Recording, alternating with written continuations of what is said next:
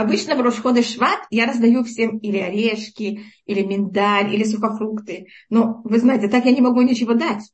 Так извините, Снежана, большое спасибо. Ой, я помню, что у нас был дать. один из наших первых, по-моему, даже наш первый э, Рошход, когда мы отмечали вот в эфире Рошходы Шваб, вы нам поделились э, рецептом пирога. Да, с сухофруктами.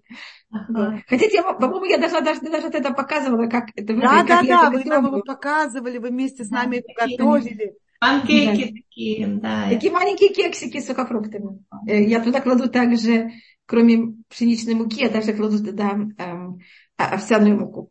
Mm. Надо нам возобновить эту традицию, да, Это так некрасиво, что я как будто дразнюсь. Я говорю, что я хочу вам дать, и ничего вам не даю. Можем, это нас подвигнет что-нибудь испечь. Так что, ну, я смогу только показать. Ну, мне кажется, когда вы пришли, я все-таки вам что-то дала. Не, не то слово, что-то. Да. Пожалуйста, мне очень неприятно, что я дразнюсь. Я хочу вам это... официально заявить, что вот насколько Рабанит Хава потрясающий лектор, учитель и знающая Рабанит, то вот настолько же она потрясающий повар и хозяйка, и гостеприимная, потрясающая. Ровно настолько же. Кулинар. Не, не умоляет. Спасибо. Мне, мне просто очень неудобно, когда мне кажется, что я просто дразнюсь. Пожалуйста. Э, какие у вас есть вопросы? Просто все-таки это Рушходыш, и я очень люблю всегда Рушходыш как-то отметить. Кто-то у меня как будто бы нет никакой такой возможности, понимаете, кроме только словами. Да. Спасибо. Словами это тоже много. Это много-много. Да. Рабанит есть ли какая-то связь между Рошходыш сегодня и нашей недельной главой? Да-да. Что вы спрашиваете? Рифуа Шлема Михаил Муше Бен Пася. Да, пожалуйста, что вы хотели спросить? Я просто вас не слышала, извините, это. И есть ли связь между Рошхода Шват и недельной главой? Хода Шват и недельной главы? Теперь есть мнение, что как раз есть связь, потому что есть мнение, что это все началось в это время. Есть целый спор, когда начались казни. И на иврите Шват это это название этого месяца. Название месяцев, они не еврейские, а мы их взяли, когда мы выходили из Вавилонского изгнания, а намного позже. Может быть, когда мы выйдем из нашего изгнания, мы тоже что-то сделаем с месяцами. У нас каждый раз, когда мы выходим из изгнания, мы что-то делаем с временем. Значит, у нас рассматривается, у нас есть три понятия. Время, э, душа и место. И вот мы, э, время нам Всевышний дал в этой мере власть над временем еще перед тем, как мы вышли из Египта, еще до того, как мы получили Тору. Это у нас будет в следующей недельной главе. И поэтому каждый раз, когда мы ходим в какое-то знание, мы меняем название месяцев. Вначале это у нас были числа, потом у нас есть название. А, извините, что я так долго это об этом объясняю, я просто пробую объяснить, что такое шват. Шват это не еврейское имя, название, но так как оно написано в Танахе, мы им уже тогда пользуемся как любым еврейским словом на всех возможных уровнях. Это шват на иврите, шевет, это значит палка. Это жезл. Это жезл, но это также может быть и вы знаете, власть это также это уважение, это честь, но это также и э, бьет. Это может иметь также силу наказывать. И у нас, вы знаете, у нас есть в 23-м псалме Шифтеха Мишантеха Хеми Нахамуни. Так шевет там имеется в виду, это пал, палка, которая меня в какой-то мере наказывает и властит надо мной. И поэтому у нас вот это понятие наказания, а у нас тут начинается в нашей отдельной главе Э, семь первых казней. Поэтому, мере, конечно, это связано с нашим месяцем. И также Муше, когда тут мы в нашей недельной главе, мы впервые видим Муше как вождя еврейского народа. Мы его видели в прошлой недельной главе, но в прошлой еще не все евреи его приняли. Его приняли, потом не приняли. Помните, даже кто-то выступает против него. А в нашей недельной главе мы уже видим, как вот весь еврейский народ и даже египтяне его уже очень уважают. И эм, когда Муше закончит свою миссию в, с еврейским народом, это будет в книге Дворим, когда он начинает прощаться с еврейским народом и выговаривать им все, что он хотел им сказать в течение всего, всего периода и не говорил. Он начинает первого дня месяца Шват. Как раз сегодня.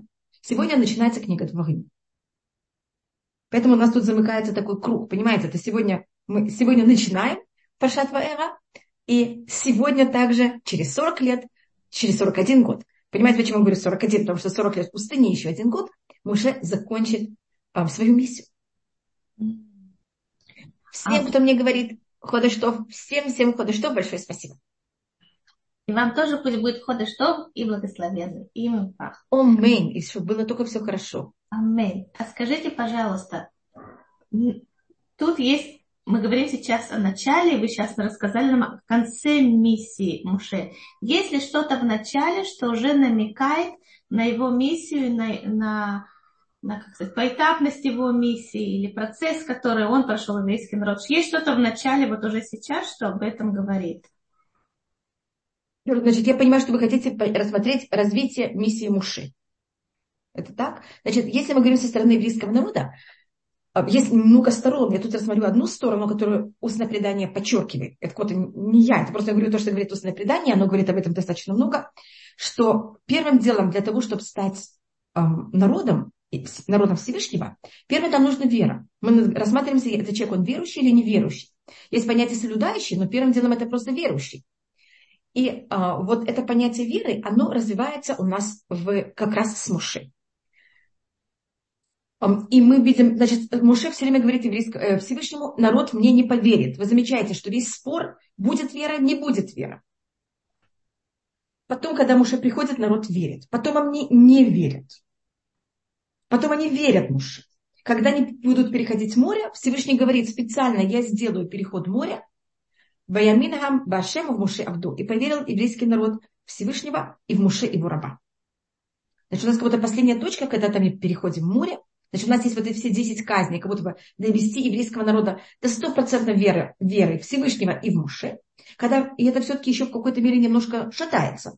Когда мы берем и переходим море, это уже с печатью. Говорится, вояменаем вашим. Народ поверил Всевышнего и Муше его раба. А потом во время дарования Торы, говорится у нас, Всевышний говорит, Муше бегамбеха я амину леулам. И также в тебя они будут верить на вечность. Поэтому, если можно тут рассмотреть эту цепочку, это вот уровень веры и насколько еврейский народ в течение всей своей истории будет верующий народ.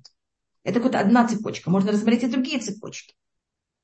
Меня попросили флашлема Сара Батхава.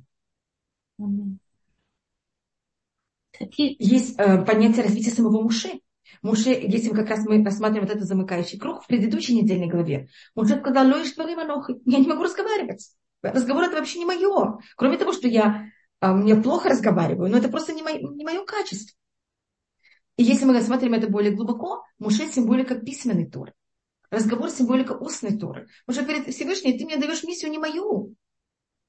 А когда Муше заканчивает э, в какой-то мере свою миссию, и доходит до книги, до последнего месяца и недели своей жизни, Муше умирает, значит, у нас есть вот этот наш месяц, еще одна неделя, и тогда Муше покидает наш мир.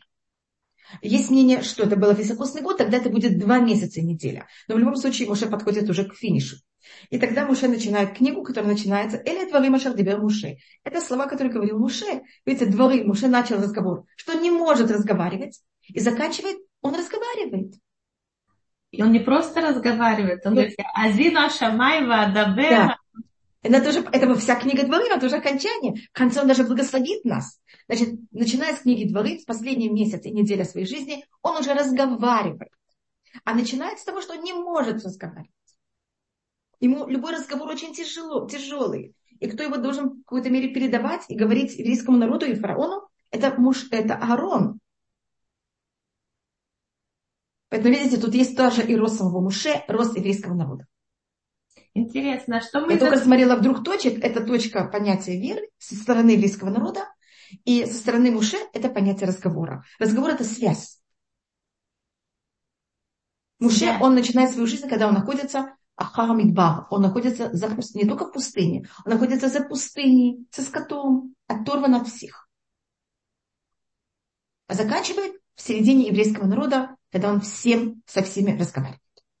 Вау. Если бы мы посторонний наблюдатель посмотрел на Муше... Значит, значит, э, обе эти вещи совершенно не я, это обе вещи говорит Мидраш. Поэтому, когда вы спросили, я подумала, понимаете, привести эти две вещи. А, и, конечно, есть еще другие развития, только показываю две такие самые явные вещи, которые Мидраш нам рассматривает. Вы меня слышите, Равнитхава? Что вы говорите? Слышно меня? Сейчас я вас слышу. А, хорошо.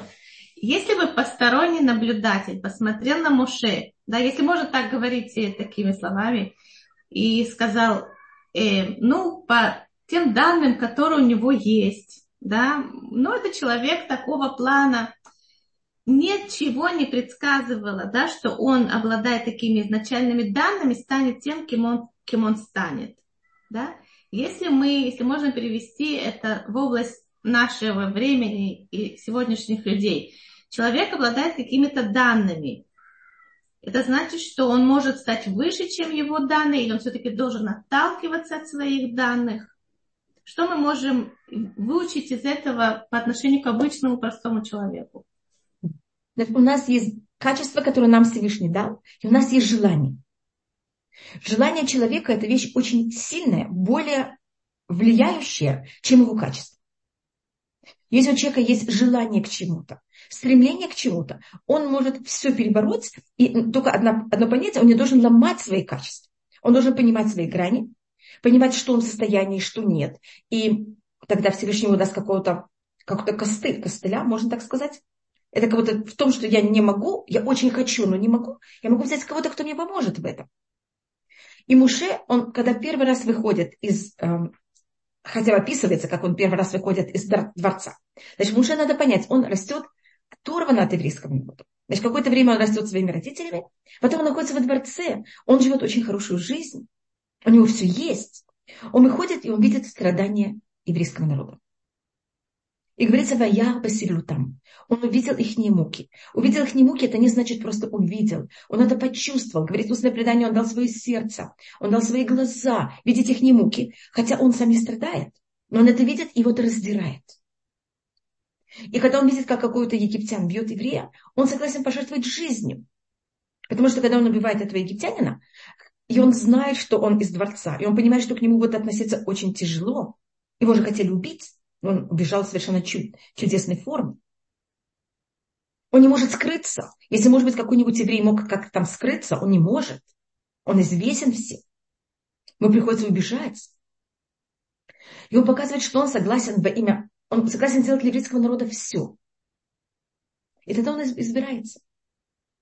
Да, меня спрашивает Песя, я просто отвечу, потому что я считаю, что это очень важно и связано с тем, что мы говорим. А откуда он знал, что он еврей? Потому что первые два года он же рос в доме своих родителей. А первые два года достаточно важные данные для ребенка. Кроме того, кто его усыновила, это была Битья, которая по преданию она да имела, эм, она да хотела иметь какую-то связь с еврейским народом. Есть даже мнение, что она сделала Гиюр. Откуда я знаю, что это было два года? Потому что по еврейскому закону, когда мы говорим в Торе, в Танахе, когда говорится, что кто-то была кормилица кого-то, это должно быть эм, 24 месяца. Так, может быть, это было 21 месяц, потому что Муше уже было 3 месяца, когда его положили. А, но это примерно 2 года. Поэтому я просто сказала такое понятие, как 2 года. А такое отношение к людям невероятно чуткое, да, даже более чем чуткое, сострадательное. Он его, как он мог его впитать во дворце фараона? То есть воспитание фараона было полностью ну, стопроцентная, как сказать, в другую.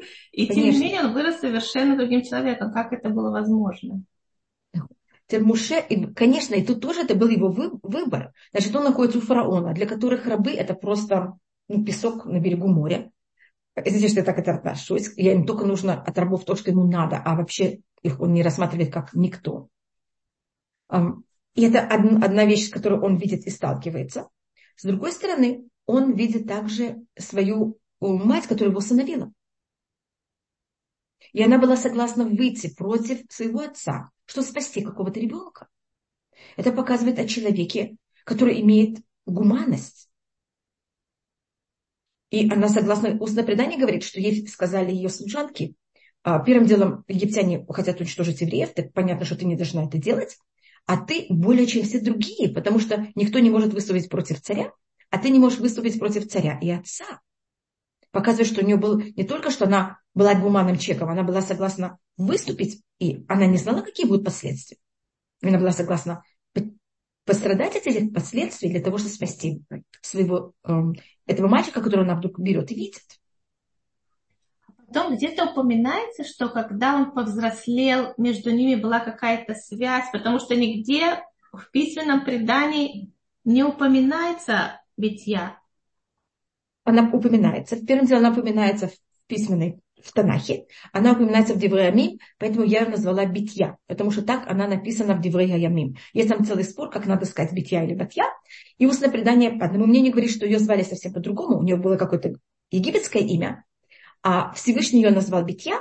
Он сказал, а вы знаете, что это за слово на иврите? На иврите, если я беру это слово и делю на два, это будет дочь Всевышнего. И Всевышний сказал, ты была согласна пожертвовать так многим для того, чтобы спасти моего сына, я тебя назову моей дочерью. Это называется битья. И, э, как вы знаете, у нас есть предание, что когда был, ну это будет не в нашей недельной главе, а следующей, когда будет, все первенцы будут погибать в одну ночь, она тоже была первенец, и она не погибла. Она вышла со времени из Египта. И э, есть мнение, что когда Мирьям умерла, она вышла замуж за мужа Мирьям, за Калева. У нас есть в Танахе несколько людей очень, как можно сказать, дерзких, но дерзких в позитивной форме это Мирьям и Битья, они очень дерзкие женщины. Мирьям выступает против своего отца, выступает против фараона, а Битья тоже выступает против отца и фараона.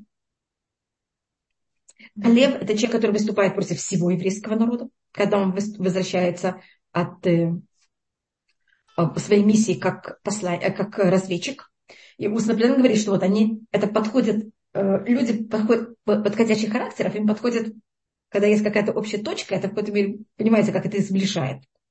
И еще у нас такой дерзкий человек, это Итро. Это такой философ, который согласен во имя своих идей взять и всем пожертвовать. Своей должностью, своим статусом. И, как видите, они все вокруг Муши. У Муши тоже есть эта дерзость, но немножко по-другому. Поэтому, видите, он берет и убивает этого египтянина. Потом он приходит к евреям, которые спорят один с другим. Для того, чтобы быть вождем, Муше очень скромный человек, но эта скромность его не сковывает. мы видим, что когда он решает, что надо что-то сделать, он это делает. Хотя ему очень тяжело говорить. Говорить это значит выйти к народу, понимаете, что-то сделать. И, конечно, ему намного более свойственно находиться за пустыней, где он пасет скот, и, или быть на горе Синай 40 дней, 40 ночей. Понимаете, как в какой-то мере немножко отдален. Как же он смог это преодолеть? Это совершенно две разные да. стороны да. личности. Да. И устное предание у нас тоже говорит о том, что Всевышний каждого вождя еврейского народа испробовал сначала скотом, эм, овечками, пасти скот. Мы это видим первым делом, потому что евреи называются мелкорогатый скот, и поэтому наши вожди называются пастухи. И есть много объяснений, почему. Первым делом скот на вас никогда не донесет. Значит, если вы вожди, которые только будете хороши к тем, кто о вас донесут, а те, кто побитые, понимаете, унижены, вы можете к ним относиться, как вы хотите, такого вождя нам не надо.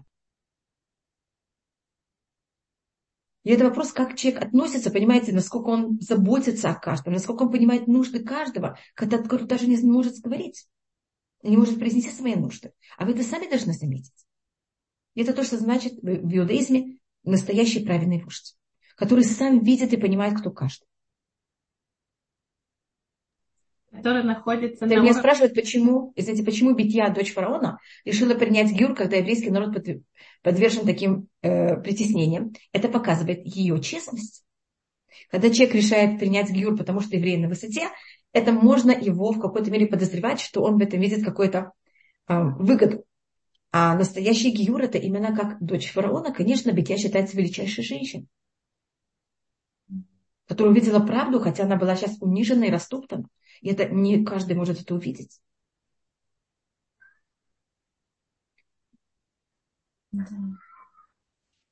А как, как Муше смог убежать, если даже ни один раб не мог ускользнуть из Египта?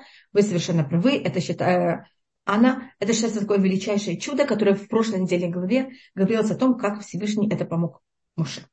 Кроме того, он уже был почти под виселицей, только более точно под мечом и там что-то произошло с его шеей, что она стала очень сильной, и там кто-то стал немой, кто-то стал слепой. Понимаете, как э, когда Муше смог взять и убежать уже, когда было ему вынесен смертный приговор.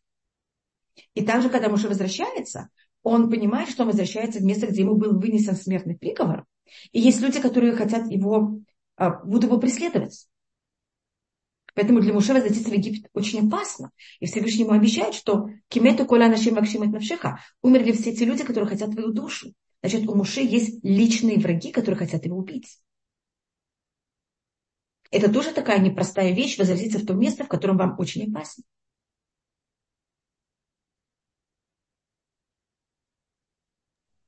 Испытание евреев в Египте это было испытание веры, да, и эм, с одной стороны были очень тяжелые притеснения и страдания, с другой стороны были очень сильные, невероятные чудеса. Есть ли какая-то тут действительно последовательность что чем, когда у человека испытание веры, а у нас, наверное, все время испытание веры, да, и чем сильнее у человека страдания, тем на самом деле у него есть больше помощь, или это не обязательно такая пропорция? Мы рассматриваем, что да, потому что э, это рассматривается обычно, комментаторы об этом говорят в молитве Нишмат, в восхвалении Всевышнего в Нишмат, о котором мы говорим в субботу и в праздники. А потому что рассматривается, что если во время сытости, во время, когда все есть, человек как-то добывает кусок хлеба, это достаточно просто. Когда во время голода человек умудряется найти кусок хлеба, это величайшее, это намного более большое чудо. Здоровый человек, что у него все функционирует, это тоже чудо, конечно, но, но это менее большое чудо, чем больной человек, когда у него да, что-то продолжает функционировать. Чем я всем. Это понятно, мы все рассматриваем вверх ногами. Поэтому то же самое, и мне кажется, люди это ощущают, потому что когда нам все хорошо, мы даже ничего не замечаем. Мы не замечаем, сколько великолепных вещей происходит вокруг нас. А когда есть сложности, любая вещь – это какой-то неописуемый подарок. И почему так ощущаем, что такой неописуемый подарок? Потому что это по-настоящему намного более большое чудо. А что нужно, чтобы человек в этом состоянии, когда обычно у человека нет, когда ему плохо, у него нет склонности восхищаться чудесами и обращать внимание на хорошее, да, как знаете, ну, неважно. Что ему нужно для этого, чтобы увидеть э, вот эти чудеса, которые на самом деле, да, Всевышний ему посылает, но не всегда их просто увидеть? Мы видим в предыдущей недельной главе, это считается а, вот такое, как можно сказать, мудрость фараона, который, если вы хотите людей привести к тому, чтобы они ни о чем не думали и ничего не замечали, сделать так, чтобы у них не было времени думать. И когда еврей Муше приходит и просит вывести евреев из Египта, то, что делает фараон, это он берет и ухудшает условия, но не в том, что есть тяжелее работа, а то, что есть больше работы. И вот эта больше работы, она нас просто сводит с ума. Извините, что я так это говорю. Что, чтобы у евреев не было мгновения думать, они должны были бегать, искать эту солому. Вот это понятие, что мы, как будто у нас нет у меня мгновения размышлять, это то, что более, самая тяжелая вещь для человека. Когда у меня есть время, я могу как-то взять и это эм, в какой-то мере оценить, э, продумать. И тогда я в какой-то мере немножко более самостоятельный человек. Вот что такое рабство? Рабство – это когда у меня нет времени думать. Я ничего не могу решать сама. Каждую минуту меня могут куда-то позвать, что-то сделать. И это, это мне не дает никакого спокойствия. Человек, который нанят на работу, он не продает все свое время. Он продает какое-то время. Значит, я знаю, что я там с такого-то часа до такого я на работе, а потом время мое. Я в это мое время могу делать, что я хочу. И это дает мне спокойствие на каком-то уровне, даже в то время, когда я очень занят. И это время, которое у меня мое, оно, я в нем спокойно, оно мое. А если у меня нет вот этого спокойствия самостоятельного времени, когда я могу, и никто, я знаю, что никто меня не заберет у меня это время, это мне дает совершенно другой уровень эм, эхуд, как можно сказать, эм, качество. Качество. Качество жизни. Эм, вот этого спокойствия. Это намного более качество. Значит, мы не рассматриваем это количество, а намного более качество. Это то, что взял и отнял фараон от еврейского народа. А мне кажется, это тоже немножко в Советском Союзе делали тем, что были очередя.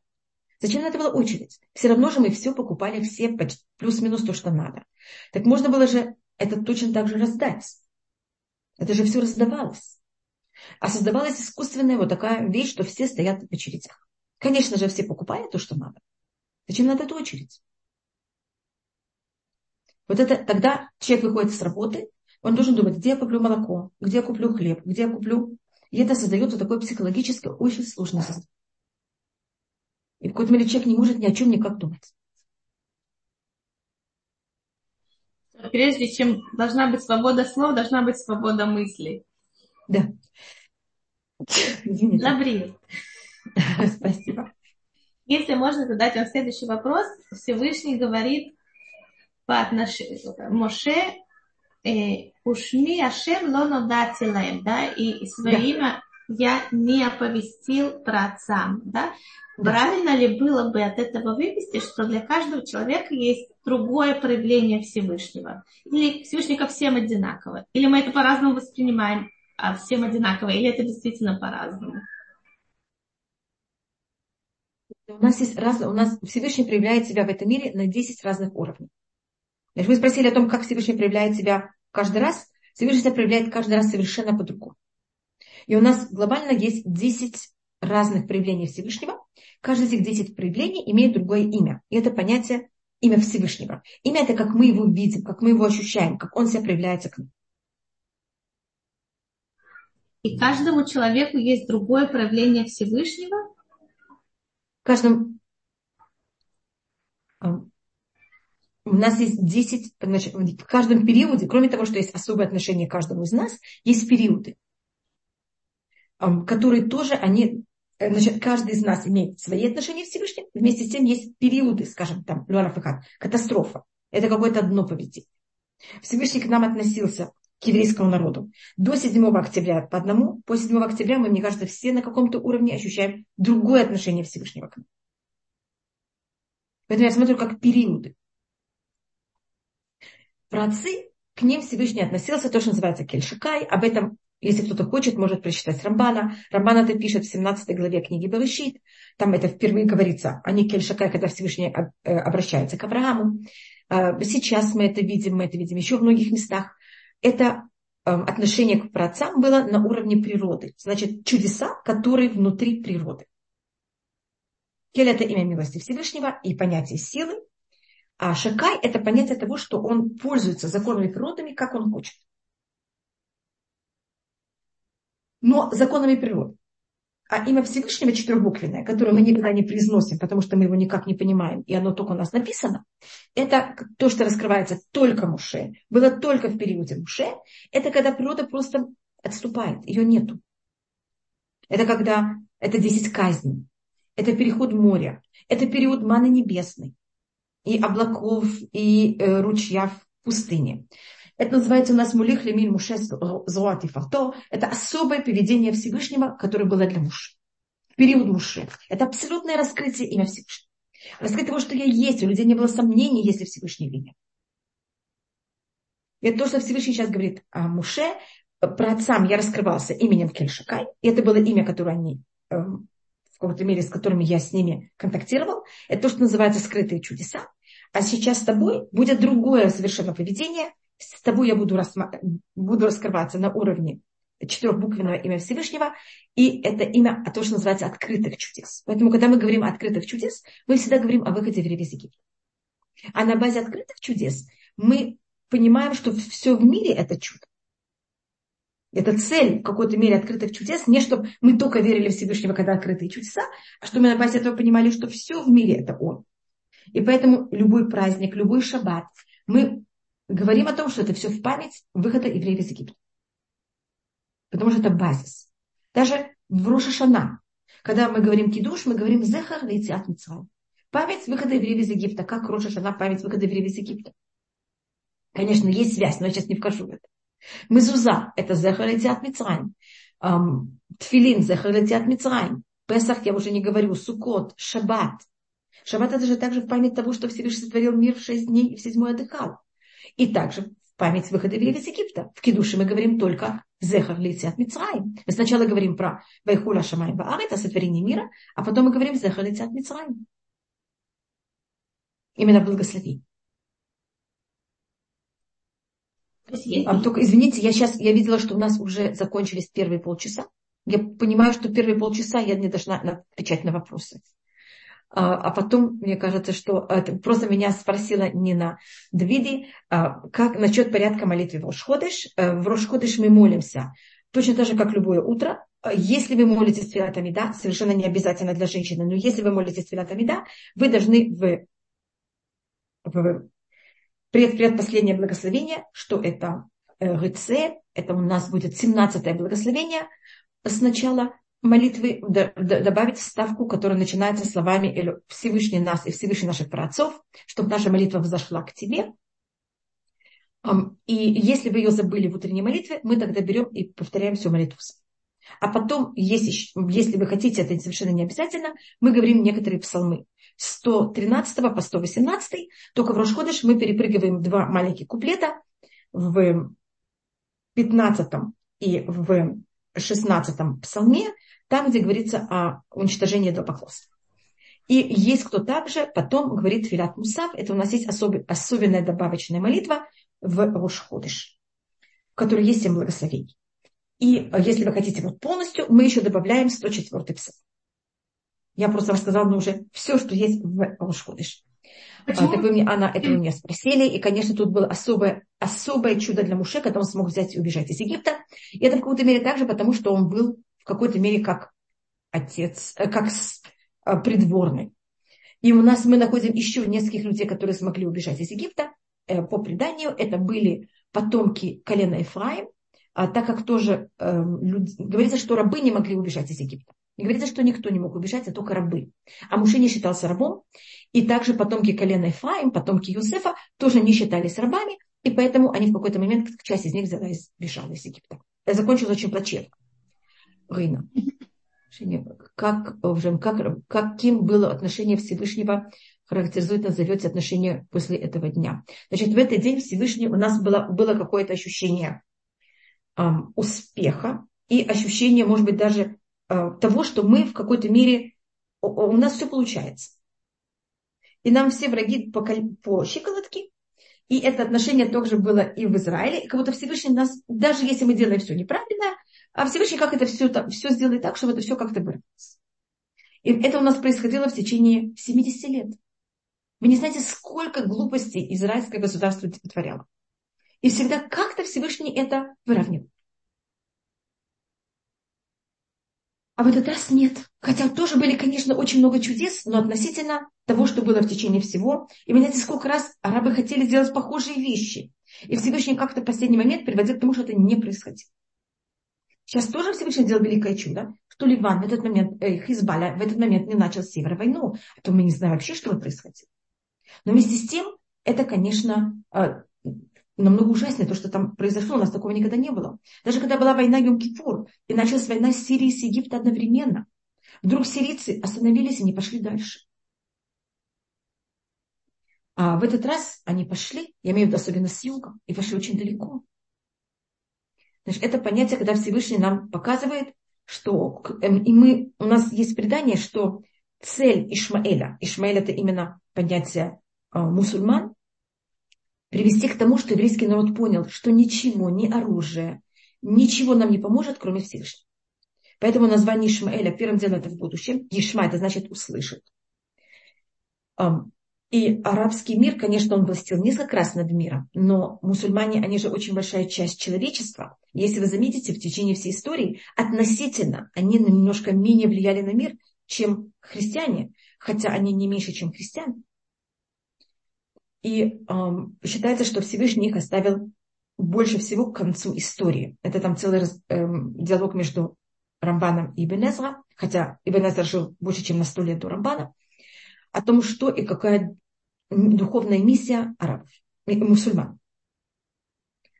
У нас есть четыре царства. У нас есть э, Вавилон, под которым мы должны быть под их игом. Это Вавилон, Персия, Греция и Рим. Как вы видите, там не пересчитываются э, мусульмане. Э, Рим считается, Рим и христиане считаются как одна целая. И об этом вопрос, почему мусульмане в этом не входят в этот состав. И одно из понятий это, что мусульмане не считаются, и они будут относиться к еврейскому народу не как царство. И они должны быть в конце истории.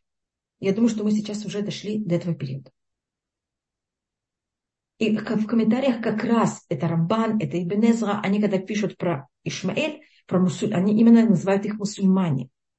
И если мы это читали 50 лет назад, 100 лет назад, я имею в виду даже 100 лет назад, это казалось, какие мусульмане, о чем вы говорите? А сейчас мы видим, как то, что они писали, это именно так.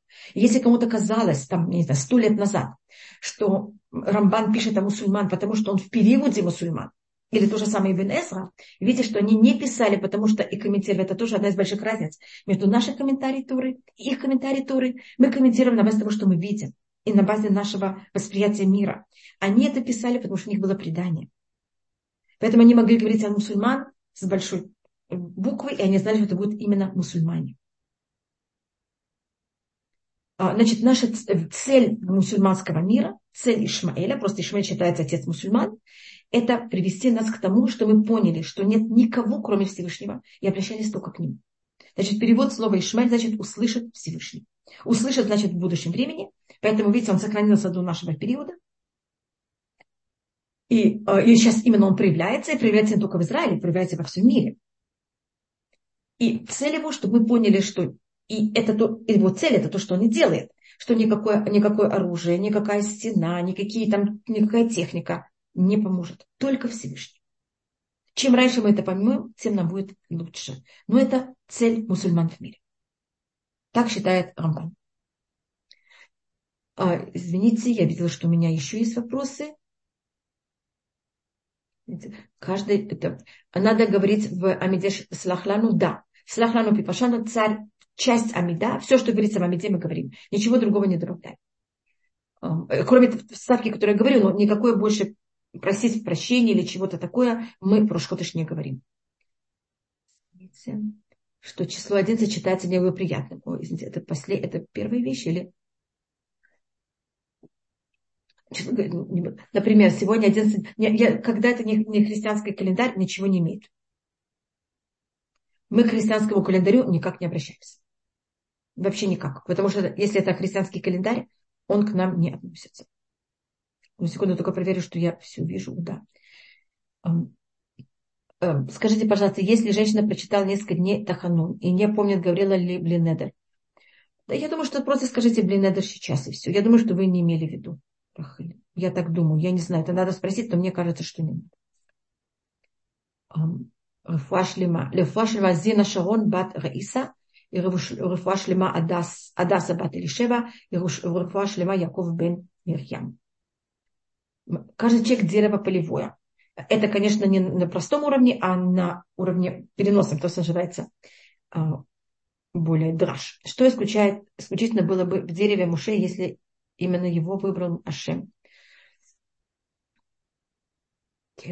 А, значит, Муше, а, он дерево, которое согласно и хочет всем помочь. Он как будто такое дерево, которое говорит, я бы с моей стороны бы хотела, чтобы все были под моей тенью. Не под моей тенью, чтобы я на ними властил, поэтому он очень скромный. А всем, кому я только могу помочь, я согласен всем помочь. И ни от кого ничего не прошу, ни от кого ничего не требую. Это как он будет говорить в Пашат Корах, Леха Мурахад Мейм Насаты. Значит, часто, когда я кому-то помогаю, или я хочу вот это ощущение доминирования, у мужчин нет вообще никакого понятия доминирования, он никого не хочет доминировать никак, никогда. И кроме того, что у нас есть это понятие доминирования, это есть понятие того, что хотя бы кто-то говорил мне спасибо за то, что я сделал. А у мужчин нет этого совершенно. Это дерево, которое хочет все дать, и, ничего не, и не нужно ему ничего получить в ответ. И даже ему не надо, чтобы кто-то заметил, что он дает. Как получилось, что христиане Рим – это Исав? Значит, у нас есть предание, что когда были какие, наши э, война с Исавом, потомками Исава, которые находились на юго-востоке Израиля, какая-то часть, те, кто остались живы, они взяли и перебежали, там предание, что какая-то часть была даже в тюрьме, и потом они смогли как-то сбежать, и они прибежали Э, значит, они хотели уехать от этой территории, они боялись тут находиться, они поэтому переплыли э, Средиземное море, оказались в Италии, и там они э, прижились в Риме и стали вождями Рима. У нас есть целый рассказ, как это все происходило.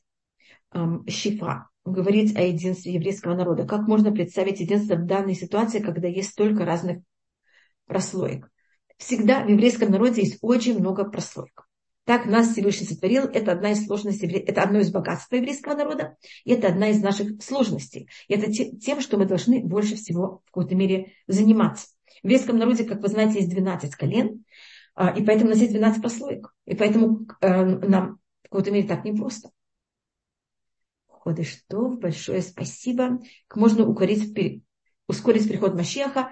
Первым делом это быть со всеми в мире. Это не значит, что я должна раствориться, я должна иметь свое мнение, но если можно, никак ни с кем не эм, враждовать и бороться. И вера. Эти две вещи, которых они больше всего нужны для прихода Машиха. У нас есть тоже для того, чтобы спастись, э, и чтобы было нам, как людям, легче, Тут я говорю для того, что пришел Машех. А что, что было нам легче, это есть предание, есть третью трапез такая великая цель у мусульман. Как они это добиваются через... Да, очень жалко, что они, если бы они это, этим добивались правильно, они могли бы даже получить за это награду.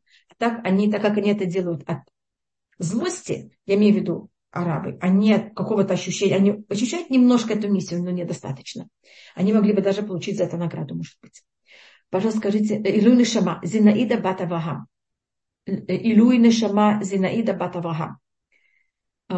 Песня я не поняла, как к этому относиться, что имеется в виду. А так как они, то, что я сказала, так как они берут и, исполняют свою миссию так негативно и таким очень, э, даже по их религии, совершенно запрещенной форме, поэтому они за это получат наказание. Точно так же, как египтяне.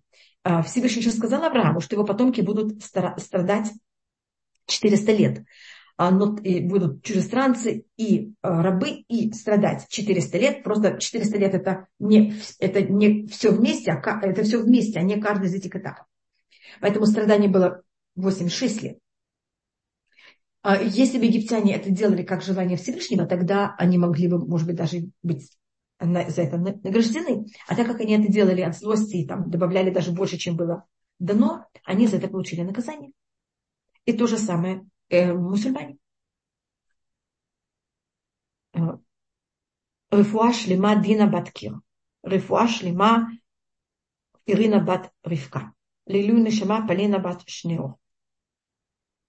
Будет будут ли власть Эреват над нами до прихода Машеха? Да, у нас есть предание, это предание от Гаона, что мы сначала, сначала были под властью неевреев на территории неевреев, а потом в начале, когда мы придем в Израиль, мы будем под властью Эрабра на территории Израиля.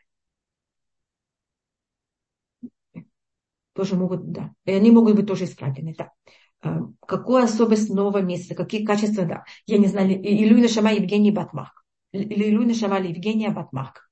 А, только извините, а, то, что вы хотели про месяц э, Шват, я просмотрю, если у меня будет время, я буду очень э, рада просмотреть. Да, это мне просмотрели про Таханун.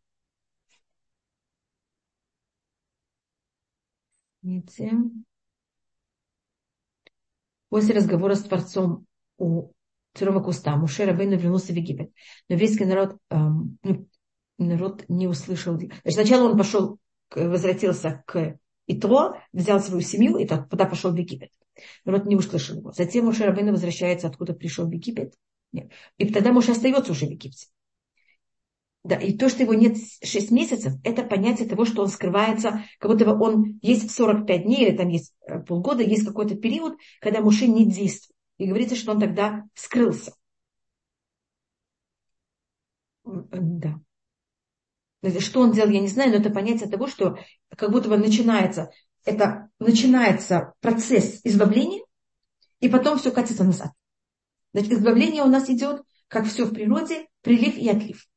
И у нас есть предание, что то же самое будет, что Всевышний помог, что это было, конечно, э, Всевышний может любые нехорошие вещи отменить, что когда начнется процесс избавления э, наших, наш период, будет какой-то прыжок вперед, и потом будет 45 дней. Я не знаю, это физические 45 дней, это может быть 45 недель, 45 лет, я не знаю что. Но говорится про 40, цифра 45, когда тоже будет какой-то отлив очень тяжелый назад. И только кто выдержит и будет продолжать верить, пройдет, э, дойдет до следующего этапа. Я только знаю, что Моше скрылся. А что он делал, я не знаю. Но это у нас говорится, что то же самое будет также, э, когда придет Маших.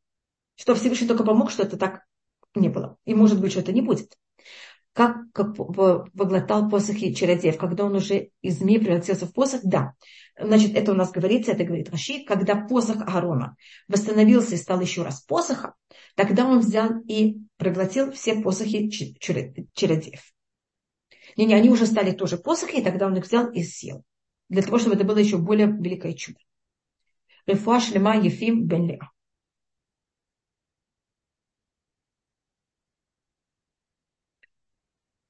Когда будет эти 45 дней, не знаю. Я только могу сказать, что то, что написано. Что не, э, Анна, вы сказали 7, и я не поняла, что значит 7. Если можете мне написать. Тиферет, большое спасибо. Тиферет вам говорит о том, э, где есть урок про месяц Шват. Мы там говорим о букве. Э, месяц у нас каждый месяц имеет свою букву, имеет свое проявление души, имеет свой орган и имеет свой знак зодиака.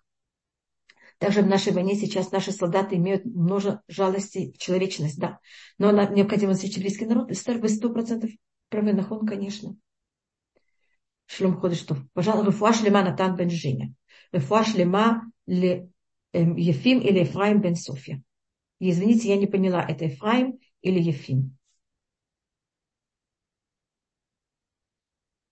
Эм, первый казнь подел посох, э, поднимал посох и делал их Арон. Наход. Почему это делает Арон? По устному преданию, то, что рассматривается, это потому что это тоже очень важная вещь для нас, качество э, и, пожалуйста, Рафуашлема и Фим Бен Для нас очень важно. Илюна Шама э, Светлана Батлиб. Рафуашлема Рут Батхана Ривка.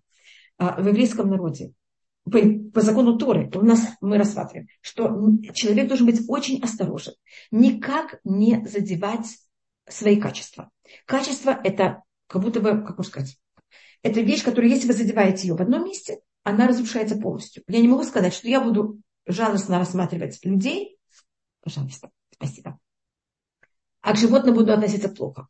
Значит, человек может так себя вести, но тогда это считается, да, это Ефим бен София. Спасибо.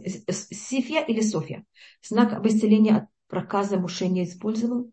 Знак об исцелении от проказы. Да, Муше использовал для еврейского народа. Не для египтян, а для еврейского народа, конечно. Это был, были знаки для фараона, были знаки для евреев. Одну секунду, я только попробую ответить. Извините, я только просмотрю, я в середине ответа, почему это сделал Арон. Um, пожалуйста. יונתן בן יצחק יעל, יונתן בן יעל, תשובה שלמה לשורשה, בעזרת השם. Знаете, когда я не поняла, что вы спрашиваете, когда песня. Сейчас я постараюсь это сказать. Извините, это был...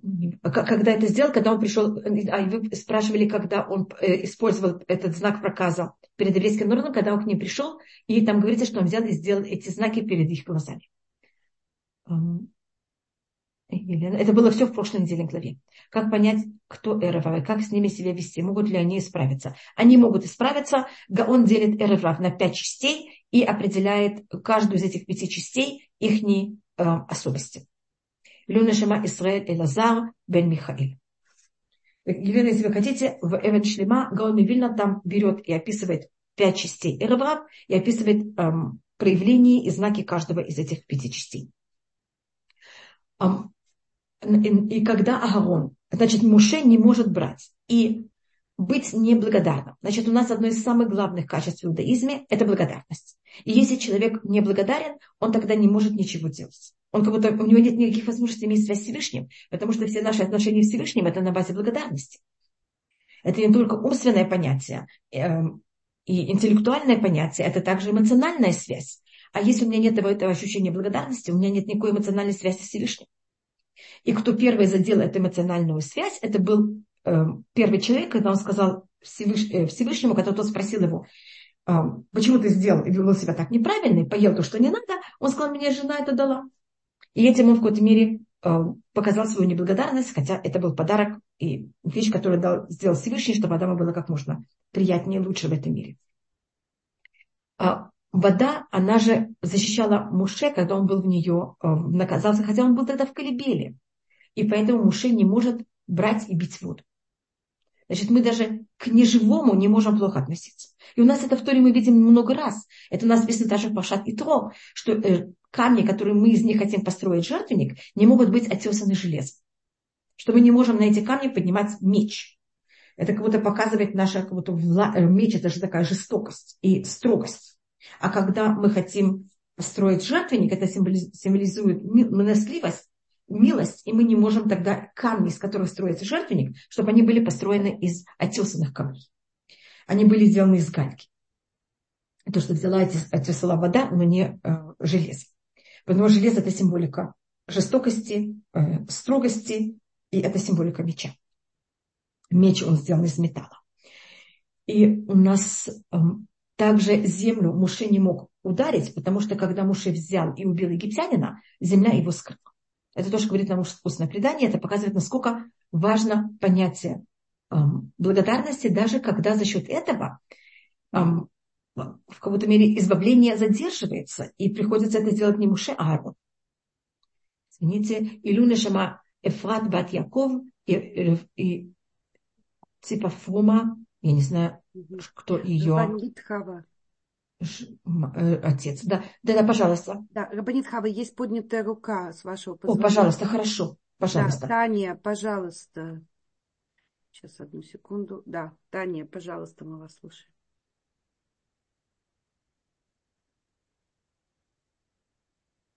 Таня, Таня, доброе утро, мы вас слушаем. А, меня слышно? Да, да. Да, да, да. А, спасибо большое, доброе утро. Э, Рабанетхава, э, вы э, сказали, что до и после 7 октября было разное отношение Всевышнего да. к нам. Так эм, в каком смысле? Это первый вопрос. А второй вопрос, мне кажется, что несмотря на ужасные потери 7 октября, это было действительно очень большое чудо. Э, ну вот то, что вы сказали, что это чудо, которое вообще, может быть, спасло Израиль. То есть, э, э, что Всевышний действительно нам сделал, что он нам помог на, на самом деле в этом. И вот я хотела спросить, вот эти войны, вот о которых вы говорили, и все чудеса действительно, как их относить? Это явные или скрытые чудеса? Понимаете? То есть, с одной стороны, да, да, да. мы понимаем, что это чудо, но да. вроде бы оно происходит, но нет ничего такого надприродного. Так как это считается? Это какое чудо? Есть чудеса, если можно сказать, негативные. Значит, мы, у нас есть понятие, это говорится в 89-м псалме, и шляхта ла арец низро. Ты Всевышний взял и скинул или уронил на землю его корону. Значит, у еврейского народа есть понятие, кроме того, что это были очень большие потери э, человеческие, есть какое-то ощущение падения части еврейского народа и в Израиле, но еще более в диаспоре. К нам относятся совсем по-другому. Это вот какое-то поня- понятие того, что мы потеряли как будто нашу честь. И а, в Всевышнем есть случаи, мы это говорим также в Вину Малькейну, что Всевышний возьми кого-то и подними вот эту нашу понятие. Арем керен Исраэля меха. Вознеси рог еврейского, твоего еврейского народа. Есть случаи, когда, скажем, после шестидневной войны Всевышний кого-то поднял нашу, наш рог, поднял нашу честь, одел нам на голову корону. А есть случаи, когда Всевышний берет и, наоборот, опускает эту корону. Сейчас я не рассматриваю о самой вещи, что произошло. Конечно, произошли неописуемые чудеса. То, что могло произойти, это могло быть в тысячу раз ужаснее. Но я просто рассматриваю вот об этом ощущении, что относительно того, что было до, после у нас какое-то немножко ощущение пониженной чести. Понятно. Я вот, вот об понимала. этом я более рассматривала. Понимаете, есть понятие, когда Всевышний поднимает нашу честь, в случае, когда он понижает нашу честь. Угу. А чудеса войн, они э, Всегда, явные да. или скрытые, как их да. можно рассматривать? Значит, если мы рассматриваем их со стороны а, я думаю, что на каком-то уровне сейчас для еврейского народа это более скрытый. Хотя я думаю, что через какое-то время мы это будем видеть открытые чудеса. И в плане того, как это было э, открытое чудо спасения еврейского народа, спасения нас всех, и в плане того, как Всевышний сделал так, что у араба была такая неописуемая мощь. Это тоже можно рассмотреть как скрытое чудо или открытое чудо. Это есть в обоих сторон. Иран-то у нас тоже есть в 89-м псалме там говорится, что Всевышний взял и поднял и возвысил правую руку наших притеснителей. Что это тоже как будто неестественно. И зачем вообще этом думать о нас? Почему они только день и ночь думают, как с, с нами что-то сделать нам какие-то проблемы. Зачем это вообще им надо? Мы же хотим с ними жить мирно. Мы согласны им все дать. И все равно им ничего недостаточно. Это же совершенно нелогично. Можно э, вот э, поэтому считать, что Хамас и ну, вся, вся вместе эта компания, возглавляемая Ираном, что это как современный Амалек. Что у Амалека Можно... это беспочвенная ненависть. Э, да беспричинная. Ну, конечно, но кто это делает и дает эту Амалеку в периоды, когда вдруг это очень резко проявляется, это Всевышний. И вот беспричинная ненависть, она же нелогичная. И это тоже чудо. Угу. Понятно, спасибо большое. Рабанет Хава, совершенно я прошу прощения, лично такую вещь, что до Хануку Элла из Талдот привезла вам книгу для меня, и я ее забыла взять. Да, она да я знаю, она у меня, она вас ждет, Таня. Вы мне не напомнили, я извиняюсь, что я была такая немножко рассеянная, я не прочитала, кому что надо дать. Извините, я, Таня, она вас ждет я забыла, было так эмоционально, что я об этом уже не думала. И э, я, не знаю, я не знаю, что делать, то ли ей назад отдать, то ли как-то удастся. Да, если кто-то да, если как-то ему знать, что кто-то едет в кайф, я, блин, иногда постараюсь ему это передать. Спасибо большое. Пожалуйста. Не-не, пожалуйста. Я не могла с вами никак связаться иначе. Не-не, пожалуйста, конечно. Пожалуйста. Расхода что. Пожалуйста, Бацлаха вам, спасибо. Спасибо, что вы мне сказали, что это вам. А, почему Муше и народу не хотела для того, чтобы сделать, э, чтобы уже это было избавление, и была у Гиуля уже конечная. Мы знаем даже момент, когда евреи могли переступить этот э, Рубикон и превратить это уже в полное избавление. Когда мы переходили море, это будет через две недельные главы, главы, после всех десять казней, просит неописуемое чудо раскрытия моря, евреи в конце песни перехода моря говорят, Хашем им лохло Всевышний будет царем на вечность. Если бы евреи тогда сказали Всевышний царь и поняли, что это уже в этот момент, это был бы уже конечный, конечная точка. Они сказали на базе того, что они видят, что это будет в будущем. Значит, они не ощущали, что это уже сейчас. Как интересно. Что... Пожалуйста. А, что... Да. Э, извините, я потом спрошу. Вы начали Пожалуйста. говорить. Не-не, извините, извините, пожалуйста. Просто тут уйма вопросов, и я пробую всех читать. Вы, э, Галит, вы сможете я все хотела, записать, и тогда я, я с вами поговорю. Еще спросить, не считаете ли вы, что вот Маше в каком-то смысле такая трагическая фигура? Я всегда, когда читаю, вот, э, то, то прямо ран, раньше я даже плакала каждый раз в конце двора. Конечно, э, конечно. Да. И Муше это знает заранее, что не ведет евреев в Египет, э, из Египта. Муше это человек, который любит ставить точку на любые вещи, которые он делает. И у него это, ему это не удается, и он это знает, он все время борется с этим, он все время это пробует. И это не удается ему, конечно. Конечно, это очень тяжело. Это у Давида, это у Муше. У Муше даже это более болезненно, чем у Давида. И даже не только это, он же заранее знает, что евреи отступят от э, да. пути всего. Вот это Конечно. Самое ужасное, по-моему. Конечно, это вся книга Творим, он пробует как-то как что-то сделать, чтобы это не произошло. Это очень непростая личность. Конечно. И вот как, как, как мы должны это воспринимать, что несмотря на все это, да.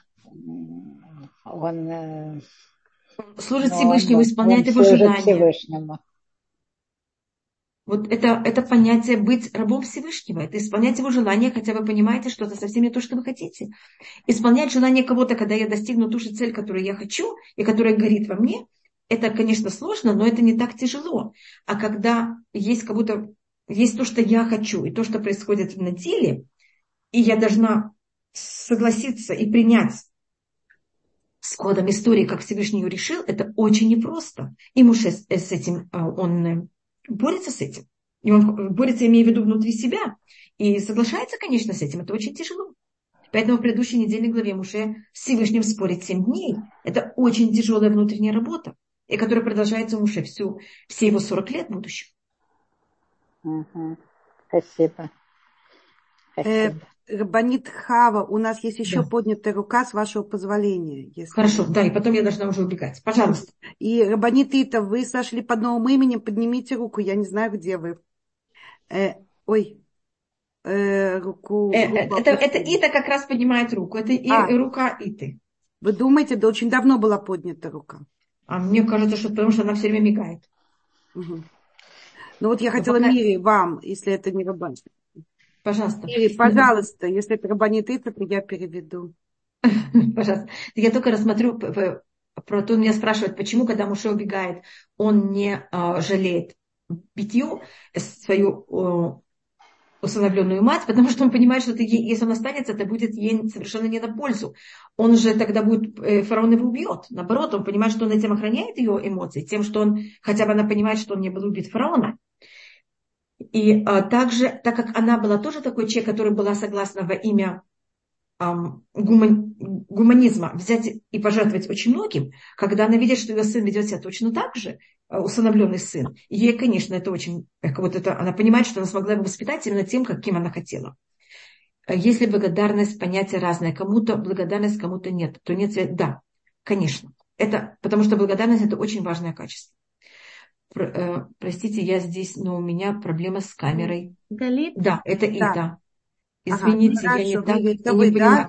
Да, Это извините. Малка, вы спросили, какое чудо было 7 октября. А, Смотрите, а, вы знаете, что было почти 2000 террористов. Они могли сделать намного больше. Извините, всего неприятного. И они могли дойти, теоретически их цель была дойти намного глубже в Израиль и властить над, кого-то чуть ли не властить над Израилем намного дольше времени и наделать, конечно, намного больше неприятностей Лёлов их. Их не, программа была намного хуже. Можно с вами связаться, очень нужно, Надя. А, смотрите, я сегодня, я сегодня открою Zoom, просто сейчас я должна уже убегать. Я сегодня открою Zoom в 5. Значит, я думаю, что, может быть, в 4.30 я смогу открыть Zoom. Так, пожалуйста, Надя, в 4.30 я думаю, что я открою Zoom. Да, все, так я вижу, что всем я ответ- О, да, извините, большое-большое спасибо. Извините, тут есть еще кто-то, кто меня спрашивал какие-то вещи. Скажите, пожалуйста, почему Муше был каждый раз наказан за свои сомнения? Ведь он сомневался из-за... Есть понятие, что когда он сомневался со своих скромностей, и этим он не наказан. А есть, когда он сомневается в еврейском народе, и он еврейский народ а, говорит, они мне не поверят. И когда он говорит что-то нехорошее в еврейском народе, он за это наказан. Ты можешь сомневаться и говорить о себе, но не о других. Чем же можем научиться у фараона? Что если мы хотим кого-то взять и привести его к тому, что он ничем не думал только о том, что мы хотим, дать ему, занять его как можно больше работой. Значит, это относится к детям. А, Если мы не хотим, чтобы дети занимались глупостями, надо на них, понимаете, как это? А, Особенно в, в период, э, в некоторых случаях в жизни, когда мы видим, что кто-то хочет заниматься глупостями, дать им как можно больше занятий. Привести к тому, что они были очень заняты. А Какие-то позитивными вещами или просто не, хотя бы не негативными вещами. И тогда у них нет возможности понимать и заниматься тем, что не надо. Да- Датан, который вступил, вступил Муше Рабейну рассказать о нем фараоне, Муше пришлось скрывать и бежать. Чем нас учит эта история? Значит, нас учит эта история, и по преданию Датана Абирам это, были те люди, один, это был тот человек, которого Муше спас, который этот египтян хотел его убить. Значит, это тоже он показывает, что у него нет никакой благодарности. И это показывает, что всегда, если вы хотите сделать какой-то хороший поступок, будет кто будет против вас, будет вам делать неприятности, эм, доносить, хасва халила, чтобы никому нам такого не было, и понимать, что это норма. И не эм, падать от этого, не говорить, ну что вообще, извините, как не могу так вести себя с этим народом. Нет, с таким народом мы имеем дело. Даже если доносят, даже если нам делают ому неприятностей, вождь должен все это уметь терпеть и идти дальше. Я не понимаю, почему Муше должен был казниться за убийство надзирателя, ведь он сами себе, а какой жизнь простой... Да, но, понимаете, это было не просто, там, там была целая вещь, вы очень, Сара, вы очень правильно спрашиваете, и это рассматривается, что то, что они донесли на него, это были не просто только донос, что он убил Датана, что он убил этого надзирателя, а там были еще некоторые вещи, которые они донесли на него. И это то, что так разозлило фараона.